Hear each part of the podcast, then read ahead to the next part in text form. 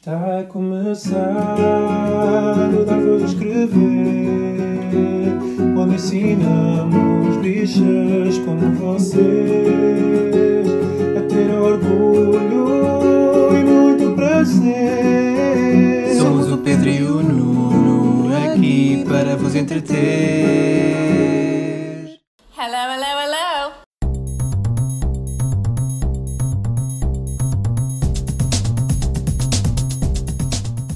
Olá, não me chamo Nuno Gonçalves.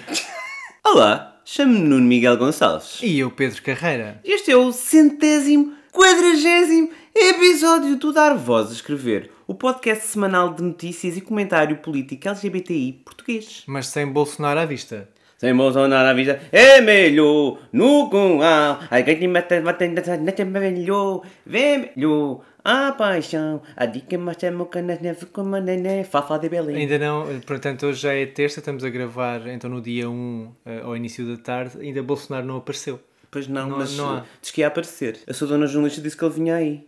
Disse. Disse. Mas olha, são. Mas até agora São, são- 13 e tal da, da tarde, ainda nada. É verdade, estamos a gravar a uma terça-feira à tarde, É um feriado. é um feriado, eh, acontece, mas foi exatamente porque no domingo tivemos a acompanhar eh, as, as eleições presidenciais no Brasil. Não tivemos. Pais e não. irmão. Não tivemos a acompanhar, Tivemos. tivemos a ver séries. Tivemos a ver séries, mas depois acompanhámos as eleições. Antes de deitar. Acompanhámos as eleições antes das séries e depois das séries. E não sabíamos o resultado, então, Então ficámos decidimos... a ver, ficámos à espera. E decidimos não, não gravar o episódio para tipo, ah, o que é que vamos dizer? Não sabemos. Pois não. Isto foi um desastre absoluto ou foi um mais ou menos? Foi bom. Sim, foi bom, foi uma boa vitória. Foi uma boa vitória, apesar de ter Resvés. sido 51% contra 49%, o que para mim mete, mete meses. Ah, mas pronto, é uma, uma diferença de 2 milhões de votos, quase 2 milhões de votos, que é- ou seja, é Lisboa e Porto juntos. Foi só 2 milhões. Foi só 2 milhões. Sim. que tinha sido um pouco mais. Foi a Rita Blanco que disse. Se a Rita Blanco diz, Ah, se eu ela acredito disse, nela. pronto, está tá escrito na pedra. E pronto, estamos contentes porque existe uma abertura maior para as pessoas LGBT no Brasil que estavam muito silenciadas e muito invisibilizadas E violentadas. e violentadas, sim. Ah, então vamos já arrancar ah, com o nosso. Eu não sei o que é que é isso, não é? Lula Lula da Silva, o presidente que abriu as portas aos direitos LGBTI no Brasil. Então, Lula da Silva foi o primeiro presidente a abrir as portas do Palácio do Planalto, que no fundo é assim a residência oficial de- da É presidência. tipo o Palácio de Belém de lá. Exato. Uh, para dialogar com os movimentos sociais e criar programas voltados para o reconhecimento dos direitos LGBTI no Brasil. Uh, importa referir que o Brasil é um país onde a violência contra a população LGBTI persiste nos dias de hoje, uh, tal como em muitos outros, como é óbvio, uh, onde o acesso ao trabalho ainda é condicionado pela orientação sexual e pela identidade de género e onde os governos e governantes ainda promovem discursos de ódio e revertem direitos conquistados. Por exemplo, basta lembrar que o, o antigo presidente, o ainda presidente, Ainda é até dia 31 de dezembro. eh, Bolsonaro, eh, disse ser incapaz de amar um filho homossexual e que preferia vê-lo morto. Esse filho também preferia Oh. vê-lo Bolsonaro morto, provavelmente. Deve ser mútuo. Ai, enfim. Este é o terceiro mandato do Lula. Ahm, o primeiro foi em, em 2003, depois teve mais outro mandato, depois tomou posse Dilma Rousseff, que também continuou a avançar eh, nas políticas de proteção das pessoas LGBTI. Mas podemos recuar então até 2003, quando o governo de Lula promoveu a elevação da Secretaria de Direitos Humanos à categoria de Ministério. Isto fez com que esse Ministério pudesse contar com mais recursos, autonomia e poder de transformação social. Colocou assim ah, os direitos humanos no mesmo patamar de outras áreas do, do executivo de, de- de Lula. Sim, no ano seguinte, então, eh, Lula promoveu a criação do programa Brasil Sem Homofobia. O programa foi desenvolvido com o objetivo de promover a cidadania e os direitos humanos à população LGBTI+, eh, a partir da equiparação de direitos e do combate à violência e à discriminação. Em 2005 houve um fortalecimento do Conselho Nacional de Combate à Discriminação e Promoção dos Direitos LGBT. 2005, isto já foi há bastante tempo. Ainda, ainda éramos novos na altura. Eh, sim, mais ou menos. Hum, a estrutura deste Conselho Nacional foi modificada e passou a contar obrigatoriamente com a participação de membros da população LGBT. Em 2008, eh, houve a realização da primeira Conferência Nacional de Políticas Públicas e Direitos Humanos LGBT, eh, que foi considerado um marco histórico. A conferência, convocada por decreto presidencial, foi a primeira a ouvir, em âmbito nacional, as reivindicações da população LGBT.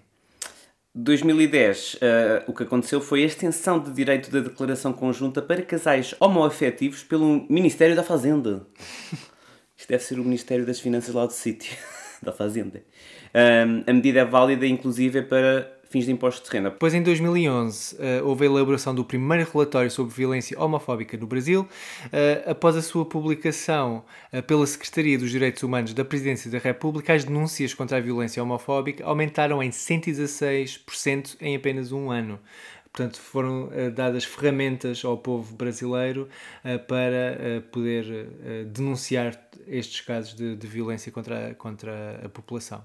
houve em 2013 alterações no SUS, que é o SNS de lá, o Sistema Único de Saúde, e que passou a contemplar o atendimento completo para pessoas trans, que são denominadas travestis no Brasil, como terapia hormonal e cirurgias. A identidade de género também passou a ser respeitada com a inclusão do nome social no cartão do SNS, de SUS, desculpe, do SNS, não. Lá não, não, não é, é SNS, não. não. Pronto, eh, isto são apenas algumas das medidas de, do governo, de, dos vários governos de Lula da Silva e de Dilma Rousseff, e agora vamos falar das, das medidas de, que Bolsonaro fez para a proteção das pessoas LGBTI. Já está. Pronto. Já está. Um... É. Sim, mas também importa referir aqui que, que Lula uh, nunca, nunca usou meias palavras para, para mencionar eh, o seu apoio à, uhum. à, à, população LGBT uh, mais do Brasil. Sim, desde o início, desde que, que ele saiu da prisão e desde que está em campanha presidencial. E bem antes, tem... mesmo antes, desde o início, que, que menciona ativamente e explicitamente nos seus discursos uhum. uh, o seu apoio à, à, à, à, população. Ele, por exemplo, disse no Dia Internacional do Orgulho LGBTQI, uh, celebrado a 28 de junho deste ano. Uh, no dia do real. Sim, ele disse que tanto ele como Dilma, ao longo dos nossos governos, nos preocupamos em implantar medidas importantes de valorização da população LGBT. Mas não podemos parar por aí, ainda temos muito a conquistar, estamos só no começo e eu tenho muito orgulho de lutar ao lado de vocês. Portanto, ele, ele, sem meias palavras. Ele também diz: Sabemos que o comando é.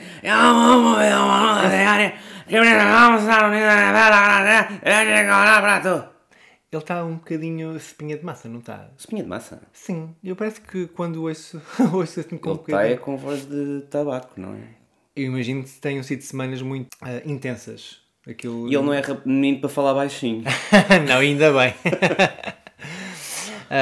um, e então, pronto, vamos aguardar então que este processo Sim. se concretize. Também não vamos fingir que o Lula é perfeito, mas a realidade é que foi uma das pessoas que mais lutou pela igualdade das pessoas LGBTI no, na presidência do, do Brasil. Sim, e da elevação também da, da classe média no Brasil uh, e da educação também uh, acessível a, às pessoas. Portanto, houve um, um, número imenso de medidas que efetivamente, enfim, é inquestionável o seu, uh, o seu desenvolvimento através de Lula e de Rousseff. Portanto, Sim, eu, eu, são melhores futuros, ainda que difíceis, porque vai ser difícil ele conseguir governar. estão fraturados, sim. mas há que ter essa esperança. Sim, especialmente num país onde as mulheres negras trans continuam a ser violentadas diariamente e com um nível de, de violência que é que nem nos passa pela cabeça. Quer dizer, passa-nos pela cabeça porque vamos sabendo, mas hum, é mesmo horrível. Portanto, espero que hajam mais políticas de proteção das pessoas trans, principalmente. Sim. Uh, sabes o que é que também já está aí quase a chegar, não O oh. Mundial de Futebol Masculino. Lele, yaka, waka, baby. Esse já, já aconteceu, esse foi na, na África do Sul. é verdade, então o Reino Unido parece que se juntou a, a declarações uh, de Portugal no que toca uh, ao respeito uh, que fãs e atletas do Mundial devem ter no Qatar. Respeitei. Qatar. Reino Unido diz que fãs LGBTI devem respeitar a nação anfitriã do Mundial de Futebol masculino, claro. Sim, é verdade. Então, o ministro dos Negócios Estrangeiros britânico, James Cleverly, uh, disse então que, que que fãs devem respeitar a, a nação respeito. anfitriã. Exato, no fundo foi, olha, tem que dar ao respeito, meninas. Ah, as declarações surgem ah, depois de- do ativista veterano Peter Tatchell ter dito que foi preso ah, depois de realizar o primeiro protesto LGBTI+, no país, frente ao Museu Nacional em Doha. Uh, o protesto serviu para destacar os abusos do Qatar uh, contra direitos humanos no período que antecede o evento desportivo. Sim, isto é um ativista que já tem 70 anos e que tinha mesmo como objetivo chamar a atenção para o tratamento da comunidade, mulheres e pessoas trabalhadoras migrantes no estado do Golfo, onde a homossexualidade é ilegal. Ele depois já foi libertado e foi para Sydney, Austrália, tipo, foi lá ter com as bichas, tipo, migas, cheguei. Tipo, "Ah, não estou para estar aqui mais tempo. Ahm, pronto, isto foi um, um comentário infeliz, à, à, à semelhança do outro comentário infeliz de Manuel Gomes Samuel, chefe da missão da Embaixada Portuguesa em Doha, no Catar, comentou em agosto que estrangeiros não deverão fazer propagação do modo de vida. Da homossexualidade. Ai pá, a sério, propagação do modo de vida parece que a gente vai lá com sprays. Então, propagação do modo de vida da homossexualidade pela rua, pois não é necessário e aí é uma questão de bom senso. Lá está, deem-se ao respeito. O, que, é- o que é que é propagação de- do modo de vida? Já te disse, é, é um spray que, é um spray que há, vende-se no, no Wells, que agora vem, é tipo spray shampoo seco. Ai, então, Cleverly, de, de outra forma, disse: ah, Uma das coisas que eu diria a fãs de futebol é que, por favor, respeitem a nação anfitriã. E diz que é preciso um pouco de flexibilidade e compromisso de ambas as partes. É possível ter um Mundial apaixonante. E disse ainda que as autoridades do Qatar irão ah, receber ah, bem fãs LGBTI mais de, então, do futebol. Estes são países muçulmanos, referiu, ah, têm um ponto de partida cultural muito diferente da nossa. Acho que é importante, quando somos visitantes num país, que respeitemos a cultura da nação anfitriã. Apetece-me citar Pedro José Carreira num casamento, infame casamento em 2009, a dizer Bullshit! Ah, pois, aconteceu.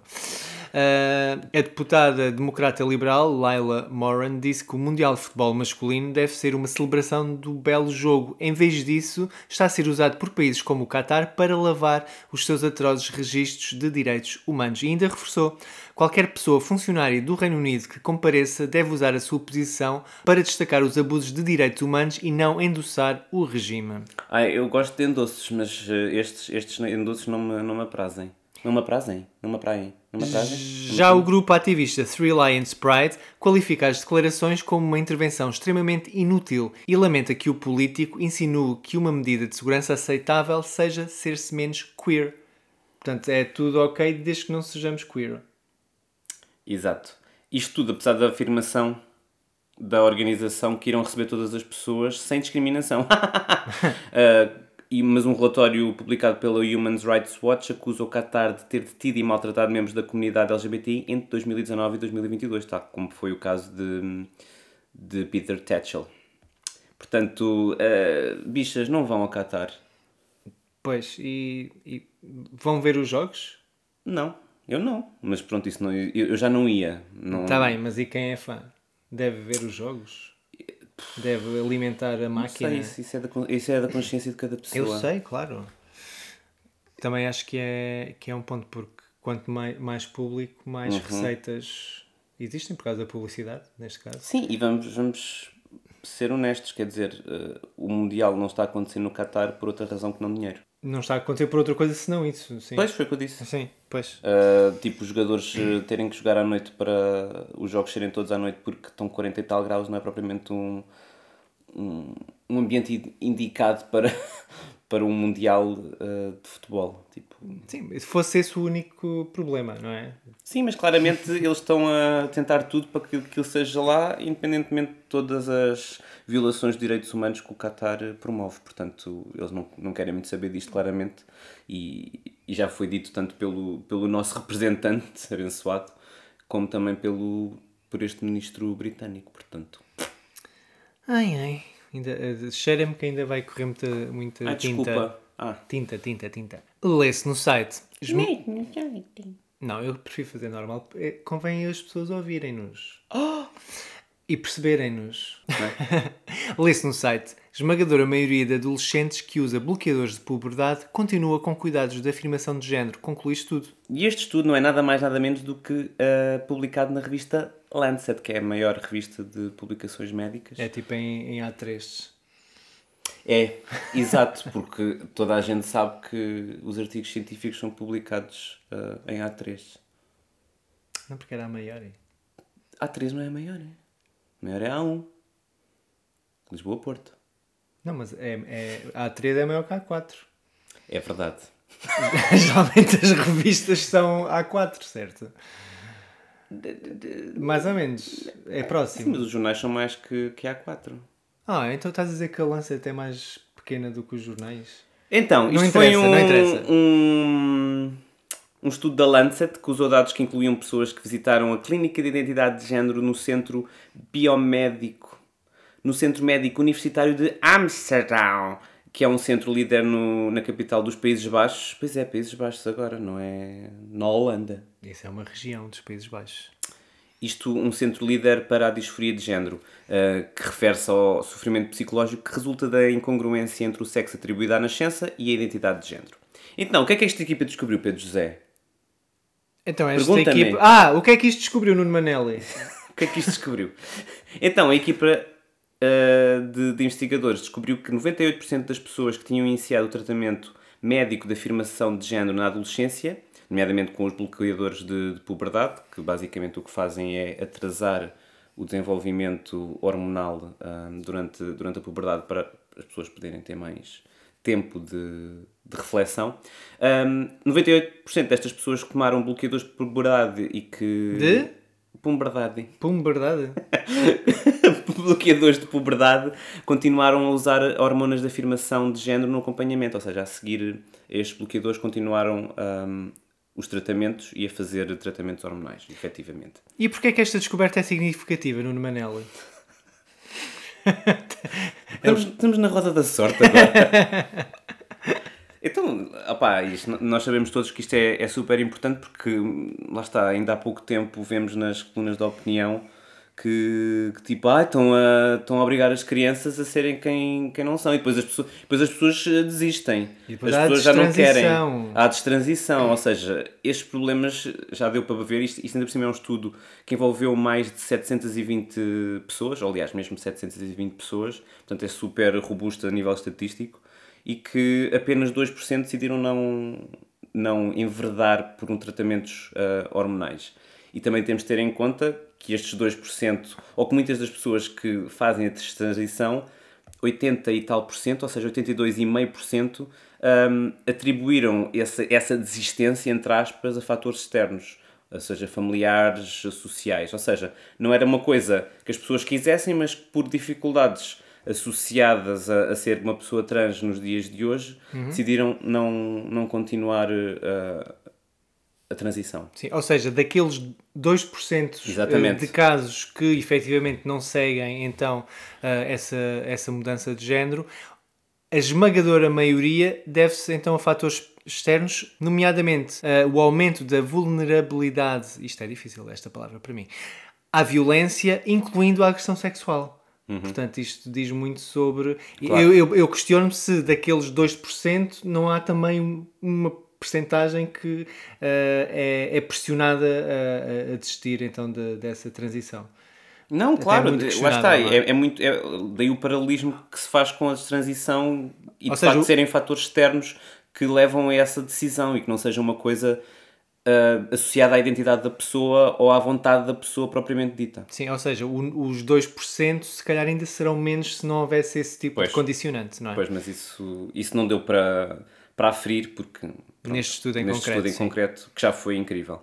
Um, isto foi ah, a primeira autora deste artigo é Marianne van der Loos da, da UMC de Amsterdão. Ah, ela enfatiza que o suporte à saúde mental é uma parte fundamental no tratamento neste, neste centro clínico, com uma avaliação antes de uma pessoa paciente iniciar tratamento com bloqueadores de puberdade e cuidados contínuos de saúde mental durante o tratamento. Ou seja, já se está assim também a promover que não existe este tipo de, de pressão externa a quando do, do, do término do- dos bloqueadores de puberdade, que acontecem sempre antes do- dos 18 anos, e durante um período mínimo de, de 3 meses. Ou seja, eles garantem no- neste centro clínico que as pessoas eh, que estão a ter este tratamento têm também acesso a, a, a terapia eh, psicológica e a, e a programas de proteção da Sim, sua são saúde mental. acompanhadas e apoiadas Exatamente. em todas as vertentes. Exatamente.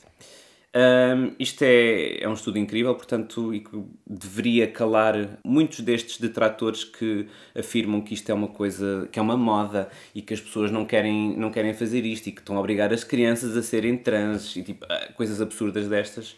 Um, um estudo da Lancet, que é tipo uma das maiores eh, revistas de, de, de estudos científicos a nível mundial, espero que cala algumas pessoas. Espero eu. Vamos lá ver. Eu acho que não, não é Não- essa a preocupação. Não é um, essa a um preocupação. estudo, um estudo altamente robusto e credível numa revista de topo não é suficiente. Eh, Para, para algumas pessoas duvido que mude alguma Basta, coisa. basta que na Gazeta da Várzea digam que, que pessoas trans eh, gostam de comer gomas mais que as outras. É tipo, ai que choque. Ai. A indústria das gomas vai passar-se. Exato. Eh, mas pronto, enfim, é- é- isto são coisas que nós muitas vezes já vimos a, a discutir e que nos- já, já nos podem parecer óbvias e, e basta olhar à nossa volta para, para percebê-lo, mas ter dados concretos, robustos ne- nestes estudos, eh, realmente se vem, vem dar força e validação a, a todos estes argumentos. Também gostas da palavra robusto, não gostas? Eu, eu sou pelo robusto. Oh, falar de um estudo robusto. Ai, cientificamente válido. Oh, ai, Pronto. Pronto, não, não- Então, podemos passar para o próximo tópico. Então o que é que aconteceu mais? E foi hoje? Foi hoje ou foi ontem? Foi ontem. Faz conta, porque as pessoas estão a ouvir amanhã. ou a não. partir da manhã. A partir da manhã, A exatamente. partir do dia 2. Podem ouvir sem ser no dia. Isto podem estar a ouvir, olha, pessoas que nos estejam a ouvir em 2045. Já nós nem Não. estamos cá, provavelmente. Ai que horror, Pedro, claro que estamos. Esta- Epá, mas nós já somos pré-históricos. Tá bem, mas eu espero estar cá em 2048. 5. Lá está, tu E já em nem oito, ouves. em já oito. nem ouves. Pronto, pessoas de 2045, espero que Grande estejam beijinho. bem. Se ainda se der beijinhos, beijinhos. Ah, Deem um beijinho à Cher. Exato, beijinhos, share. Eh, Então vá, o próximo tópico. Sim. Kit Connor, de Heartstopper, forçado a sair do armário. Soube! Eh, é verdade, Kit Connor, da popular série Heartstopper, A gente ainda não ouviu. ainda não vimos, revelou que é bissexual, mas disse que se sentiu forçado a sair do armário após acusações de queerbaiting. Isto por acaso já foi uma coisa que nós falámos aqui no podcast quando estávamos a falar do queerbaiting, mais do, do Harry Styles, falámos deste e tipo, não faz sentido estarmos a dizer que uma, um miúdo de 17 ou 18 anos está a fazer queerbaiting, é tipo ridículo. Sim, neste caso, enfim, estamos a falar, efetivamente, Kit Connor fez 18 anos este ano eh, e em maio passado disse que não quer eh, ainda rotular a sua sexualidade.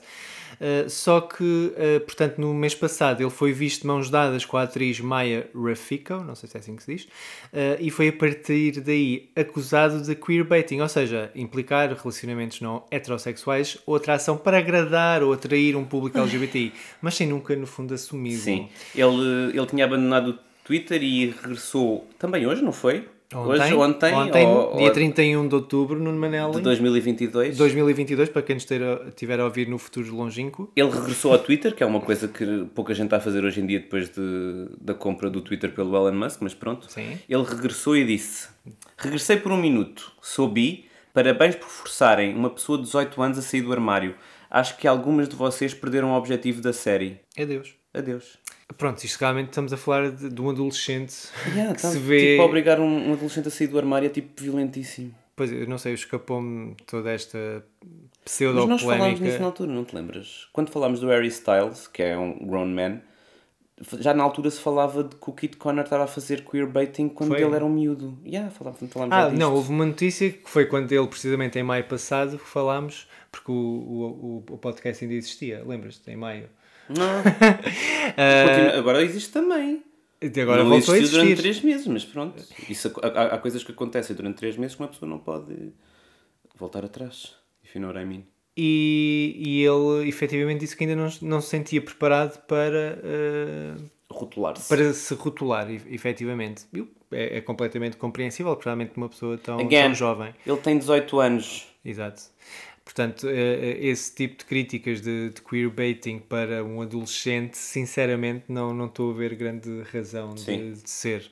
Eh, portanto, Sim, não é o- e, e depois também há outra- grande questão, é porque é que ele estar eventualmente a namorar com uma rapariga, com uma atriz colega dele, uh, porque é que isso um, invalida que ele possa ser queer?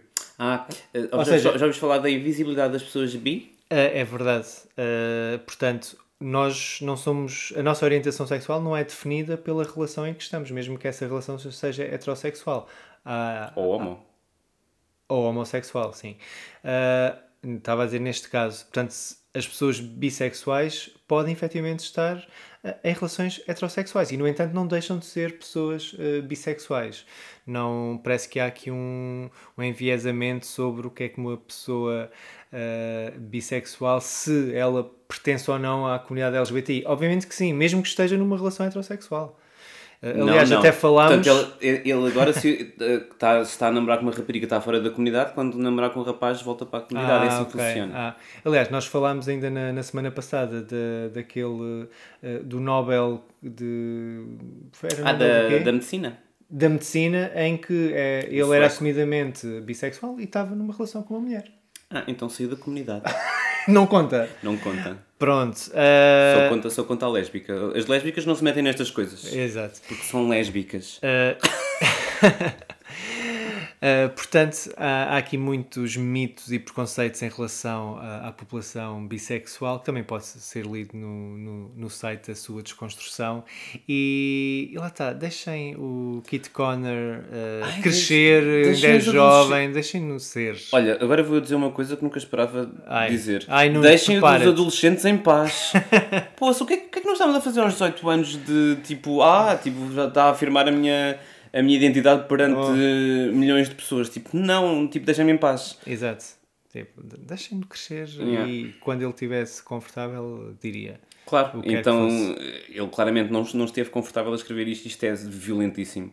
Sim. Isto é Ele recebeu o apoio então de tanto da, da autora e do, dos livros e da, da produtora Criadora da, da série, série. sim, a, a Alice Oseman, eh, em que ela então mostrou o seu apoio e, e diz que não entende eh, como as pessoas podem existir a Heartstopper eh, e depois passar alegremente o seu tempo a especular sobre a sexualidade e a julgar com base em estereótipos.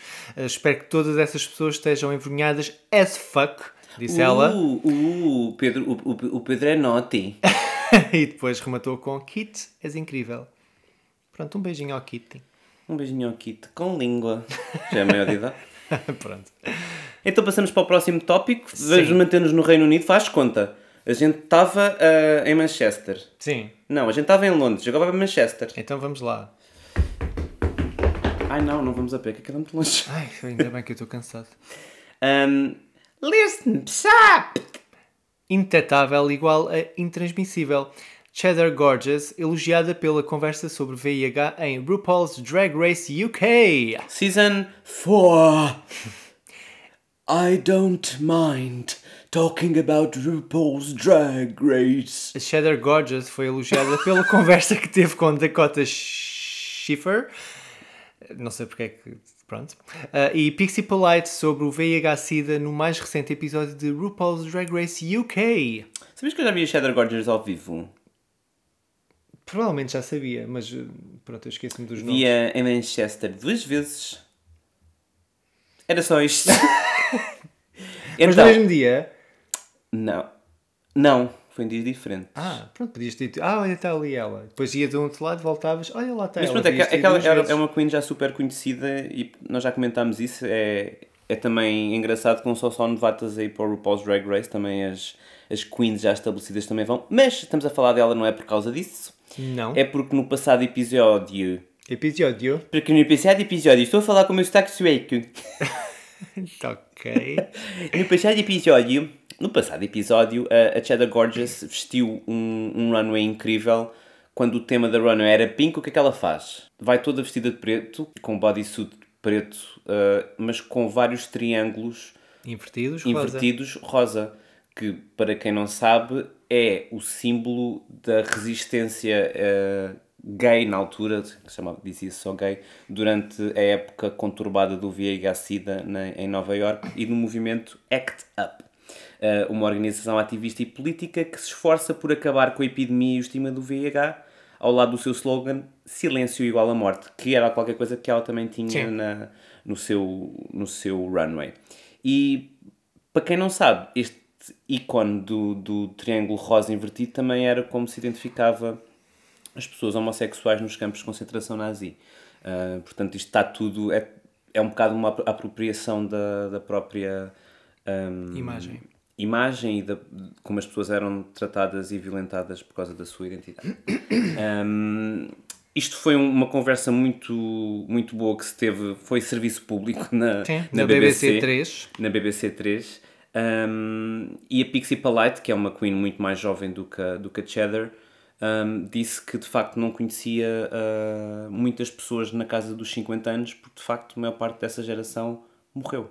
É tão simples quanto isso. E, e, e essas pessoas com 50 e tal anos não têm muitos amigos da, Da sua idade. da sua idade. Ela menciona exatamente isso porque muitos deles morreram mesmo. Isto é, é, é pensar tipo, em todas as pessoas que morreram, todas as pessoas que podiam hoje em dia ainda estar a fazer a diferença e a fazer um, algo pela luta. É, é mesmo triste. Sim, houve ali um- uma ou duas gerações inteiras que se perderam Yeah. quase por completo, Sim. do lado, especialmente do lado dos homens. Ah, o que, enfim, é, é completamente aterrar- aterrador eh, como é que se perde tanto, tanto, tanta humanidade, não é? Ah, ah, aos braços também do preconceito e também do estigma e, e especialmente quando, quando algo podia ser feito e, e evitado e, e também é uma daquelas coisas que, que às vezes falamos da, da família escolhida muito do conceito eh, fortaleceu eh, nessas alturas, Exatamente. nos anos 80 e 90, precisamente porque as pessoas eram abandonadas pelas famílias biológicas e, e eram cuidadas eh, e, e eram muitas vezes enterradas pela, pela família eh, escolhida. Que eram, Uhum. Sim, não, fundo, não só homens gays, mas também mulheres lésbicas e, e mulheres ah, não lésbicas. ah, Sim, que deram esse, esse apoio e Yeah. esse amor na- nos últimos meses, semanas, dias das, das pessoas. Portanto, há, há Sim, se um- quiserem, se quiserem ver uma boa série sobre isso, eu acho que nós já recomendámos, mas podem ver o It's a Sin, eh, exatamente sobre a realidade do Reino Unido durante, durante a época mais conturbada do, do VIH. Ahm, mas houve também uma mensagem positiva da Cheddar Gorgeous Sim. que falou na PrEP, que é a profilaxia pré-exposição, eh, que ela diz: Quando comecei a PrEP, a sensação de perceber que a minha vida sexual não era uma sentença de morte teve um profundo impacto psicológico em mim.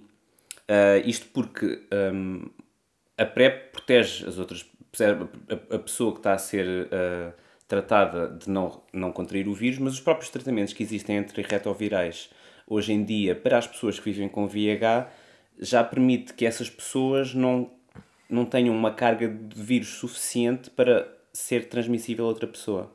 Portanto, se não é detectável, não é transmissível. Isto também é uma mensagem muito importante. E estas duas coisas aliadas, estes tratamentos das pessoas que vivem com VIH e da própria PrEP, pode ser uma, algo muito importante para, hum, para erradicar o vírus. E ela, a Cheddar Gorgeous, falou exatamente nisso. Portanto, obrigado, Cheddar Gorgeous, por esta mensagem sempre muito importante. Um grande beijinho às três. E, Às e- três? Sim, porque foram Ah, é, da- da de três. discussão, tá. Sim, da discussão.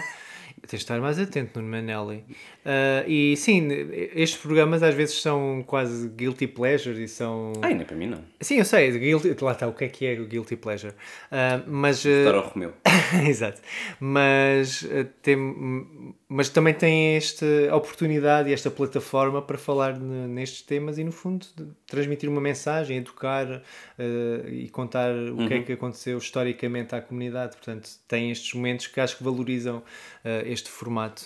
Que, que- E acho que, e acho, e acho não que, esquece. hum, isto acontece mais nas, nos franchises internacionais do que propriamente no americano, mas eh, acho que no UK estas coisas acontecem com mais frequência. Também houve aquele. talvez por ser da BBC, te- Pois, ali haver uma obrigação, responsabilidade sim. social maior, sim, talvez.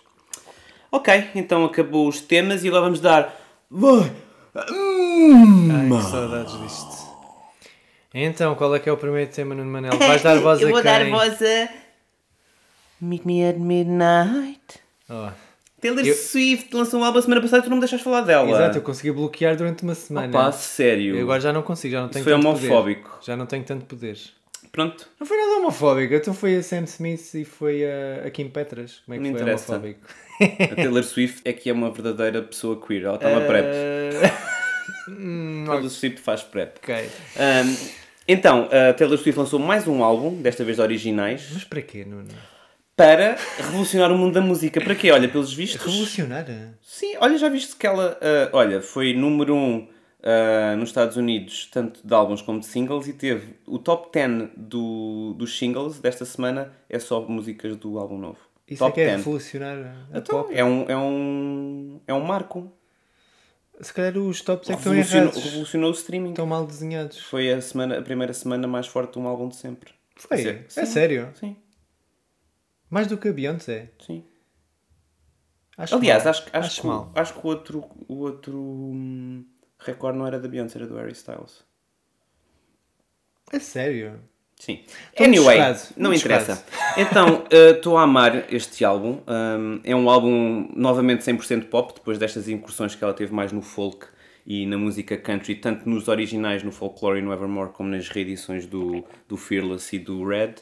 É um pop muito maduro, muito introspectivo, assim pouco festivo e mais autocontemplativo, assim da, da autoanálise. Eu gosto muito de uma música que foi o primeiro single e é número 1 esta semana, que é o Anti-Hero, em que ela diz um, It's me, hi, I'm the problem, it's me, it's Ah. me, I, I'm the problem, it's me. Ok. E, e depois diz também I can stare directly at the sun but never in the mirror.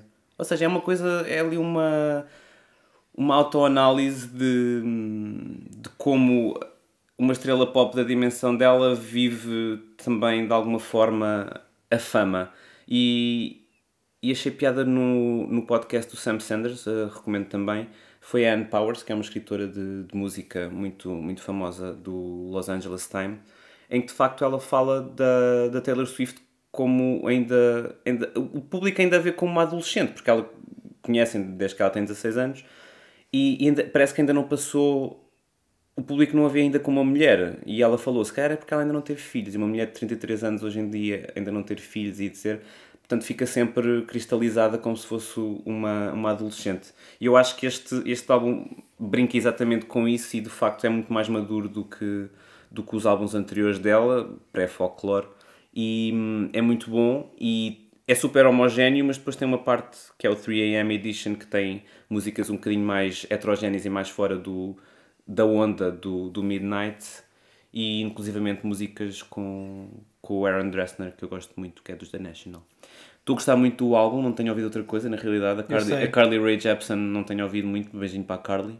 Eu sei. E, e pronto, gosto muito. Pronto, olha. Recomendo vivamente Midnight 3am Edition. Por falar em adolescentes que, que na realidade são protagonizadas por eh, pessoas com 20 e tal anos, vou dar voz a Daddy Girls. Como é que, como é Daddy. diriam? Daddy Girls. Daddy Girls. Daddy Girls. Daddy Girls. que voltaram para a Ai. terceira e derradeira temporada na Netflix. Uh, falam então de cinco raparigas, lá está, é os que, todas as, as atrizes têm mais de 20 e tal anos. Cinco raparigas que incluem um rapaz. Não interessa, É vamos giro. usar o feminino. Sim, mas interessa. é giro, mas... Então elas vivem os desafios da adolescência e do amadurecimento em meio uh, dos conflitos políticos da Irlanda do Norte Uhum. na década de 90. Para, para começar, isto acho que a, a série foi uh, delineada para, para, a nossa, para o nosso ano. Para o nosso, sim. Porque as A músicas. banda sonora. nós, quando tínhamos a idade daquelas personagens, nós ouvimos aquelas canções. Portanto, a banda sonora Sim, pop é, ótimo, é incrível. é ótima. Ainda há, ainda há pouco estive a, a ouvir e a redescobrir a, a Stay da Shakespeare, Shakespeare Sister. Sister. Tão boa. Stay with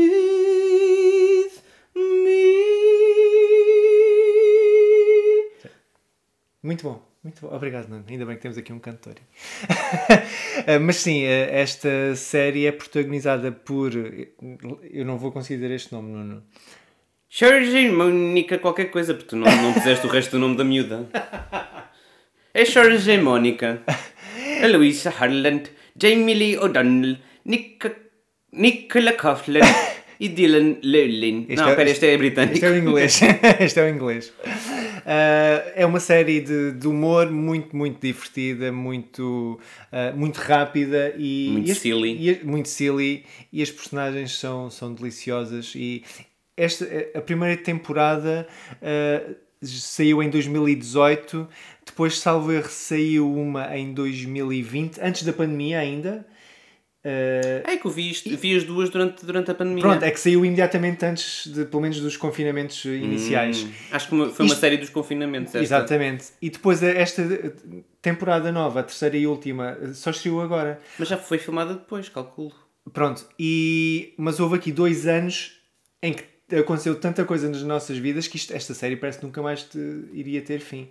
Ah, mas a verdade é que voltou agora, ainda só vimos três ou quatro episódios e, e- e estamos a adorar. Claro. Basicamente. E dizem que tem um bom final a, a- a série. Disseram Oi, no Twitter. Sister George Michael. Uh, portanto, se quem quiser ver uma daquelas séries uh, num fim de semana, uh, se estiver a chover e tal, uh, e apeteça estar em casa, assim, no, no sofá, uh, esta é uma excelente uh, série para, para ver de seguida, porque aquilo é, é quase impossível de parar, é, é ver sempre um episódio atrás do outro. Portanto, a minha recomendação vai para Daddy Girls. Daddy Girls. Daddy Girls. Daddy Girls. Daddy Girls. Então, tá? Tá. Já parecemos o jovem conservador de direita. Não é O estagiário. com tá? Tá? É assim, é nesse episódio é? ou é no Alegria de Viver? Mas eu não sei. Não sei. Não interessa. Olha, Anyway. Um beijinho aos dois. Um beijinho aos dois, temos que falar. Temos, que- temos que falar. Temos. Ok. Despedidas. Despedidas. Está aí escrito. Estou a olhar para o guião. Ah, vai aparecer. uh, Sawyer, o que é que estás aqui a fazer? Ah, estou muito triste. Com o quê? Oh, com as eleições Ah, brasileiras. pensava que era com o Taylor Swift. Com a Taylor Swift? Não, é uma menina Ariana Branca. e não é ah. Ariana Grande. É Ariana Branca. Ah, então o que é que aconteceu com as, Então, com as eleições do Brasil para ficares triste? o meu, o meu Bolsoninho não, não foi reeleito. Pois não. E É, então? Tenho muita pena. O que é que achas que ele poderia trazer aos direitos dos animais, Nuno Manel? Ah, matá-los. Pronto, ele já indiretamente matou muitos animais da, da Amazónia, por Ah, exemplo. mas a Amazônia também já. Aquilo era, gra- era grande demais. Realmente, já viste os, a quantidade de, de- Eu fui lá e perdi-me. a quantidade de Fui parar ao mobiliário Peru. a quantidade de mobiliário da IKEA que podia ser feito com É. a Amazónia. E a pessoa perde-se ali. Perde-se. Perde-se. Eu fui para a Bolívia uma vez. Deram-me droga. Gostei. Isso é Mas um bocadinho estereotipado no Manel. Por acaso não, não disse, não disse, eu disse Bolívia, não disse Colômbia. Pronto. Ou como se dizem em alguns sítios, Colômbia. O que é que eu faço quando estou sozinho? Colômbia. Ai, isso nem, nem captei à primeira. Então pronto, olha, estou muito triste, em vez de ir para o Planalto, para o Palácio do Planalto, vou beber Planalto. Que é para esquecer. Para esquecer a vitória Sim. do Lula. Não gostas do Lula? Só gosto de choco.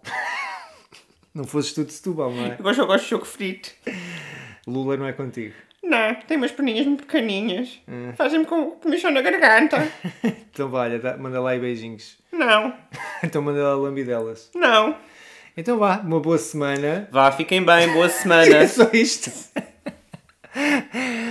Pronto, vamos ver o que é que Bolsonaro diz e faz. Já agora, temos que alertar Ah. as pessoas que dia 12 de novembro vamos Ah, é participar num episódio ao vivo do Festival Pods. E nós vamos estar na fábrica no Chiado, que é o piso mais eh, alto do, da Benetton.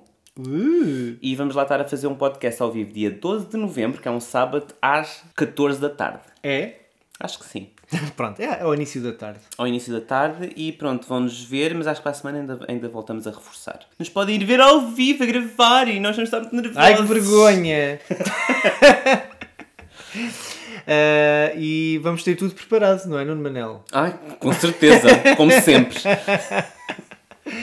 Então vá, olha, tenham uma boa semana e viva a democracia no Brasil. Beijinhos. Viva vermelho no gorrão, as minhas macaquinhas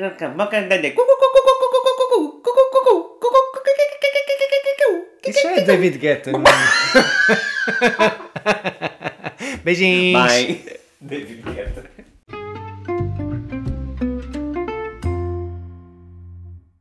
Antes de terminarmos, não se esqueçam de subscrever ao podcast. E partilhar com as amigas e as inimigas. Estrelem e deixem 5 estrelas. E mandem nudes. Hum. Podem encontrar todos os episódios nas vossas plataformas favoritas, como Spotify, Apple Podcasts, SoundCloud, Deezer. E mandem nudes ao. o Dar Voz a Escrever faz parte do movimento LGBT Podcasters. Descubra o movimento lusófono queer em lgbtpodcasters.com.br. Conheçam outros podcasts produzidos por pessoas LGBTQI+, na língua portuguesa. Viva a língua! Podem nos encontrar coletivamente em todas as redes sociais como escrever, isto com quê, e contactar por o e-mail geral.escrever.com. Podem mandar-nos nudes por DM também, se quiserem. Bye!